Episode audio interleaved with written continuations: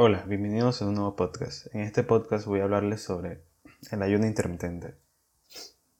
¿Qué es el ayuno intermitente? Básicamente el ayuno intermitente es un modelo de alimentación que puede ir mediante ciclos o periodos en los que se realiza ayuno y periodos de alimentación.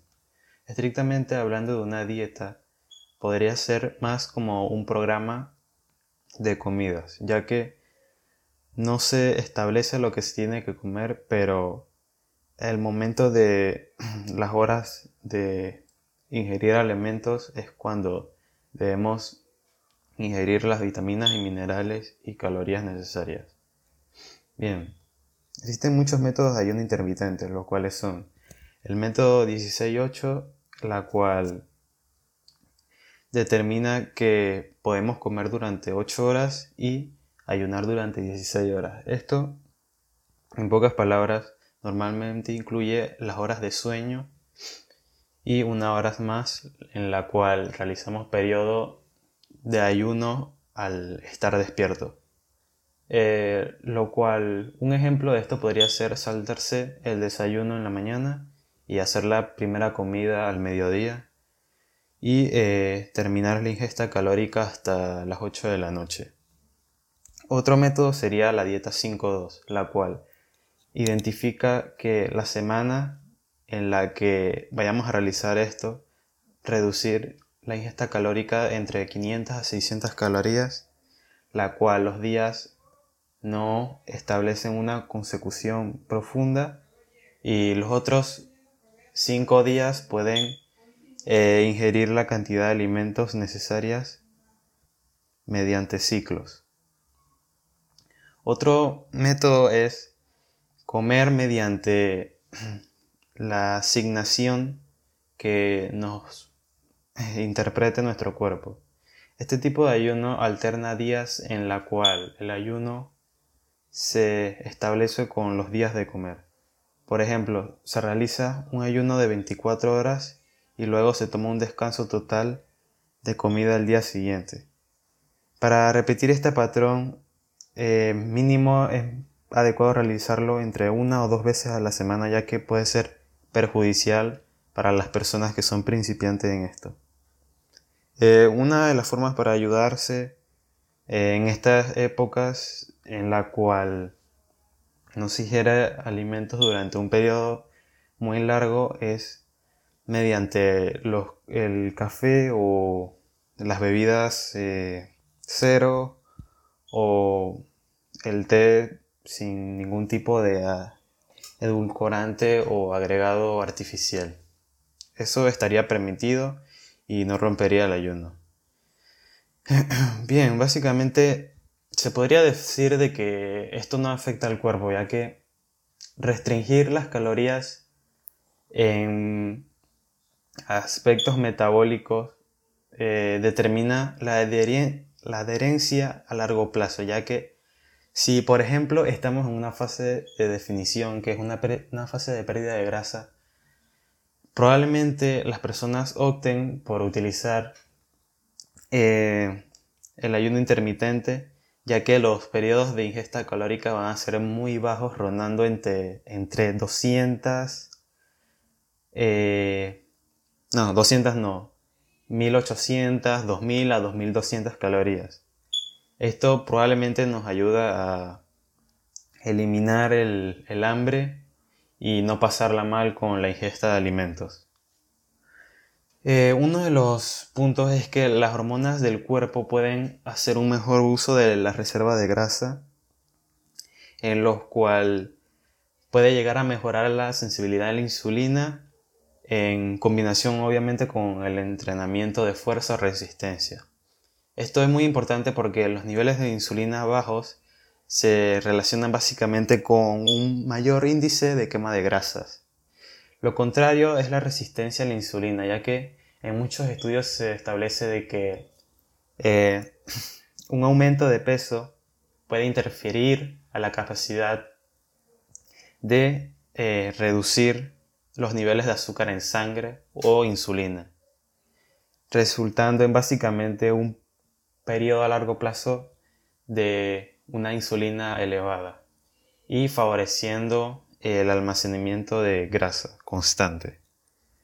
La secreción de la hormona del crecimiento aumenta básicamente al realizar ayuno intermitente, ya que lo obvio es que la síntesis de proteínas eh, es más eficiente, haciendo así que la grasa esté disponible como un factor de fuente de energía, en lo cual la quema de grasas eh, es relacionada con un eh, aspecto anabólico en factores relacionados con eh, el aumento de masa muscular. Mucho más rápido, obviamente. Pero al final la hormona de crecimiento se adhiere en grandes cantidades como un agente dopante durante este periodo de ayuno intermitente.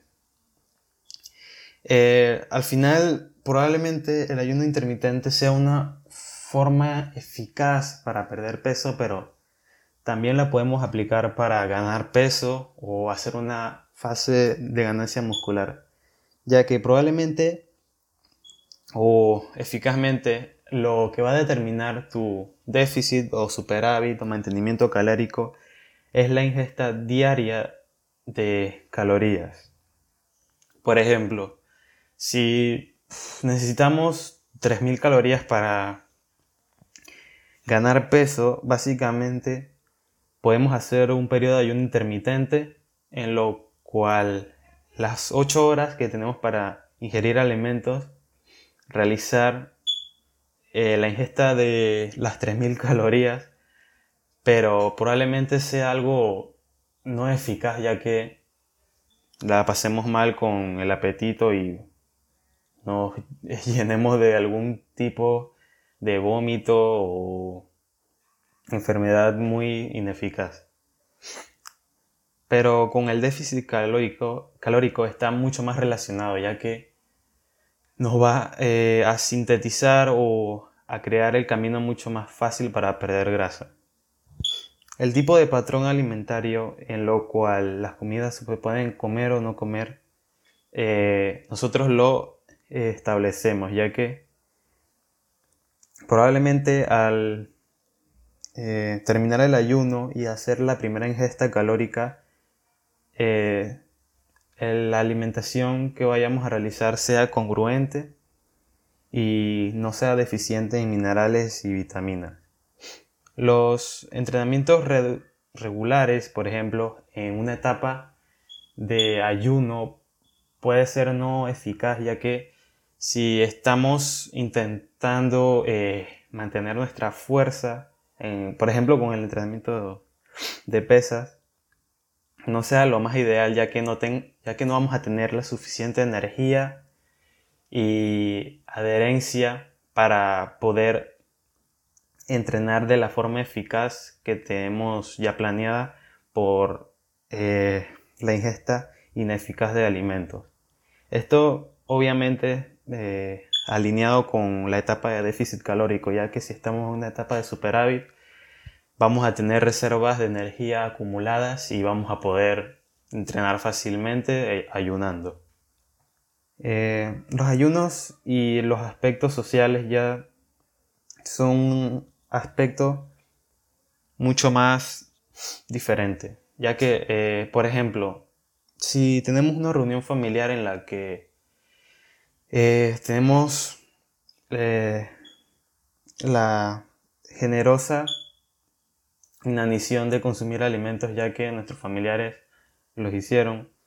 Y esas eh, horas en las que estamos reunidos están relacionados con nuestro periodo de ayuno. Va a ser algo no agradable ya que probablemente estés tomando solo agua o un tipo de bebida sin calorías o sin azúcar y básicamente no la pases bien con las personas que son especiales para ti.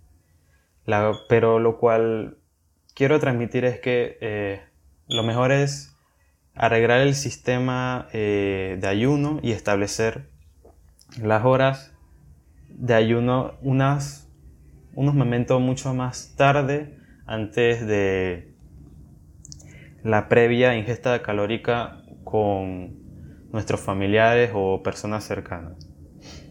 Eh, uno de los puntos de, relacionado con esto es que se pasa mucho hambre en las personas que son principiantes en este tipo de sistema de alimentación, ya que se crean eh, fatigas o antojos en los cuales obviamente con sentido se deriva mediante el salto de alguna comida. Bien, uno de los muchos, una de las muchas estrategias la cual se realiza es beber mucha agua, café o bebida cero o té verde o muchos tipos de té. Hasta eh, eliminar y reducir eh, el apetito antes de la comida previa. Bien, espero que les haya gustado este podcast y espero haber aportado valor. Nos vemos en la siguiente. Hasta luego. Uh.